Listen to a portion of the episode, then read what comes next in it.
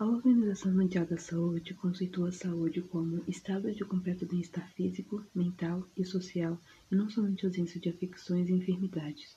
Diferentes da área da saúde buscam preencher esse conceito, entre eles a estética. As disfunções estéticas podem motivar a baixa autoestima e prejudicar as relações psicossociais, afetando a saúde física e mental dos indivíduos. O que a estética faz é devolver a beleza às pessoas insatisfeitas com determinadas áreas do seu corpo e o rosto, e por consequências, o bem-estar delas. Nesse texto, se você procurar em qualquer dicionário da língua portuguesa a definição de estética, você encontrará o seguinte significado: beleza e harmonia de formas e cores. Além disso, essa palavra tem origem grega e significa sensação e percepção. Como você pode perceber, esse conceito auxilia no entendimento da prática profissional do esteticista, que é perceber e compreender a queixa estética do seu cliente, devolvendo ele harmonia e bem-estar. O primeiro uso da palavra estética foi no século XVIII, em uma obra literária chamada Estética, do filósofo alemão Alexander von Garten. Conforme Caldas Filhas, a estética, portanto, não só está relacionada à área da beleza, mas também ao ramo da filosofia que estuda a percepção do belo. A estética usa técnicas, cosméticos e equipamentos com o intuito de tratar as disfunções estéticas de indivíduos. É importante salientar que disfunções estéticas é diferente de doenças ou enfermidades, visto que alguns tratamentos estéticos podem causar mudanças na fisiologia e no metabolismo das pessoas. O público-alvo da estética são indivíduos fisicamente saudáveis.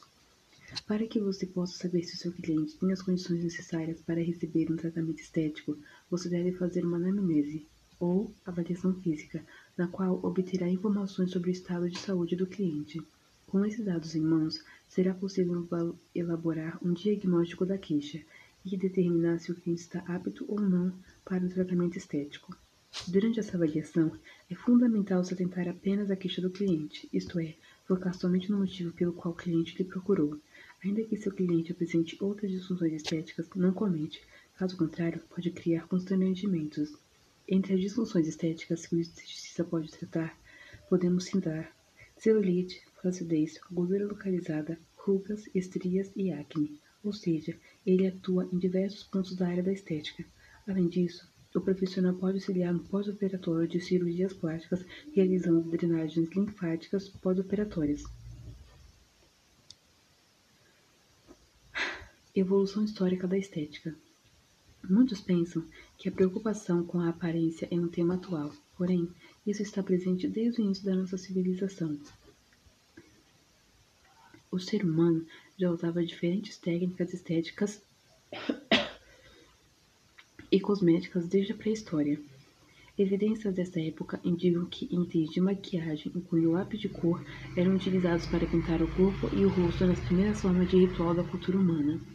Apesar do objetivo principal não ser o melhor aspecto do aspecto físico, e sim agradar deuses e espantar maus espíritos, este é o primeiro relato de uso de maquiagem na história.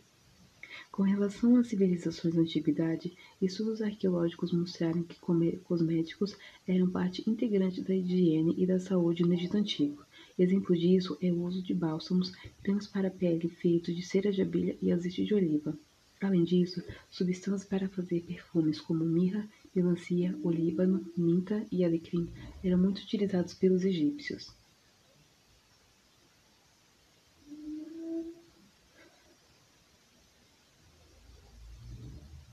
Cleópatra, uma das mais famosas governantes do Egito, raramente foi vista em público, sem maquiagem, incluindo batom, sombra, sobrancelhas escuras e cílios achatados. Ela foi uma das primeiras mulheres a utilizar alguns produtos com finalidades cosméticas, por exemplo, a cera à base de mel para depilação. Nefertiti, Nefertiti, por sua vez, é um ícone de beleza não só da antiguidade, mas ainda nos dias de, oito, de hoje, por apresentar um rosto extremamente simétrico. Simetria facial é considerada uma, uma característica importante na beleza. Quanto mais simétrico for o rosto, mais bela é considerada a pessoa. Ainda na antiguidade antiga, Ainda na Idade Antiga, outras civilizações, como a grega e a romana, também faziam uso dos cosméticos. Na Grécia Antiga, havia o costume de banhar-se com azeite de oliva e polvilhar a pele com areia fina para se proteger do sol. Já os romanos fizeram grandes construções de locais destinados a banhos públicos, chamados de casas de banho, para higiene corporal e terapia pela água com propriedades medicinais. Com relação aos povos asiáticos, segundo Jianin, os chineses e os japoneses geralmente usavam pó de arroz para deixar seus rostos brancos. As sobrancelhas eram raspadas, os dentes pintados com ouro ou na cor preta e, por fim, a rena era usada na pintura dos cabelos e dos rostos. De acordo com Cury, Hagreves e Valença, na Idade Média, ao contrário do que muitos pensam, também existia uma preocupação com a estética. Apesar de a Igreja condenar o uso de maquiagem, os cosméticos continuavam sendo utilizados. Os rostos pálidos eram, foram uma tendência durante esse período. Com a Renascença, no início da Idade Moderna, a preocupação com a estética tornou ainda assim mais evidente. Nessa fase, cosméticos e fragrâncias eram usados em abundância, além de joias e perucas. Se verificarmos as obras de arte dessa época, conseguimos perceber que as mulheres representadas nas pinturas apresentam contornos curvilíneos e pele alva. Um exemplo disso é a famosa pintura de Sandro Botticelli, O Nascimento de Vênus, que você deve conhecer. Segundo Gubar, Durante essa época, havia obsessão com a pele alva. As mulheres europeias muitas vezes tentavam deixar a pele mais branca usando uma variedade de produtos, incluindo tinta de chumbo. A rainha Elizabeth I da Inglaterra criou uma aparência conhecida como a Máscara da Juventude.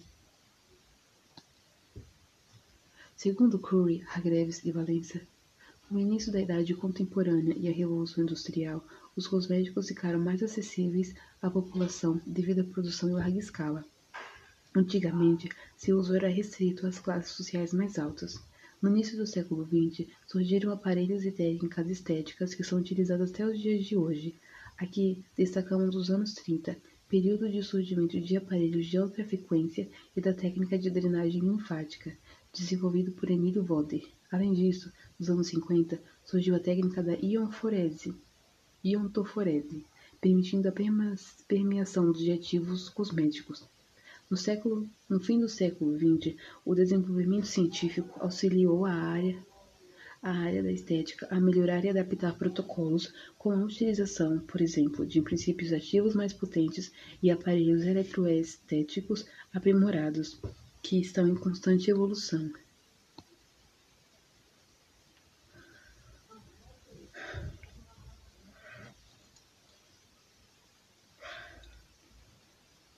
Com o início do século XXI, o desenvolvimento científico aumentou ainda mais e estamos passando por uma grande revolução tecnológica.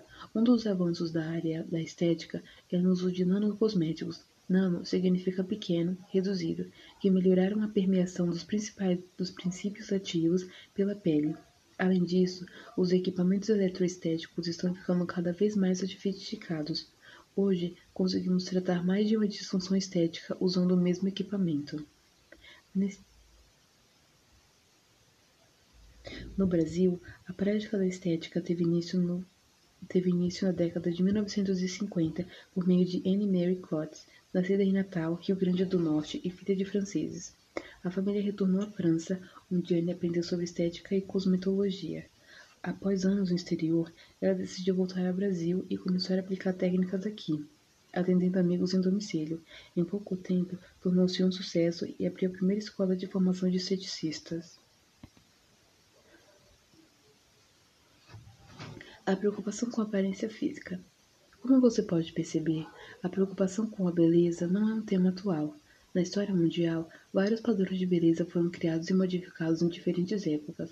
Para atingir o padrão, as pessoas utilizavam de artifícios como técnicas de estéticas e uso de cosméticos. Mas qual será o motivo dessa preocupação com a aparência?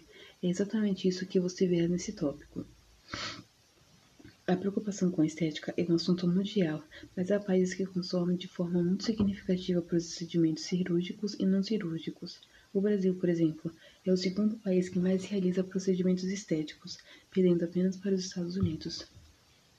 Para compreender esse tópico, devemos relembrar o conceito de seleção natural, teoria proposta por Charles Darwin, que diz que características favoráveis a determinado ambiente tendem a ser passadas para os descendentes.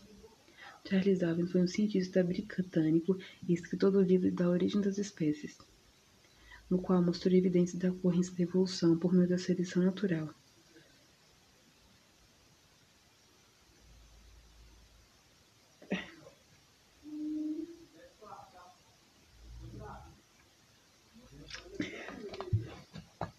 Definição de seleção natural, conseguimos entender o conceito de seleção sexual, que servirá como base para identificar os motivos pelos quais os seres humanos são extremamente preocupados com a aparência.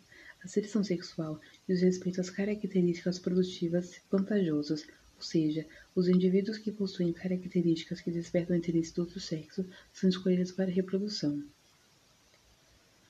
Um exemplo de seleção sexual é a plumagem colorida da cauda dos pavões usada para atrair as fêmeas. A fêmea do pavão desejará copular com o macho mais atraente, já que os machos da sua prole também serão atraentes para as fêmeas da próxima geração. Apesar de sermos considerados seres racionais, diferentes de outros seres vivos, esse comportamento ainda é primitivo. Obviamente, não é só isso que define a base das relações humanas, mas é fato que pessoas consideradas bonitas chamam mais atenção do que as outras. Nesse tópico, abordaremos A seguinte frase do dermatologista Samuel Jensen do ano de 1907 resume a preocupação do ser humano com a estética. Quem conhece o mundo, quem sabe como a aparência é valorizada ao ponto da aparência da sua pele poder prejudicar a vida social de alguém, entenderá que disfunções estéticas são muitas vezes mais sérias do que doenças mais graves.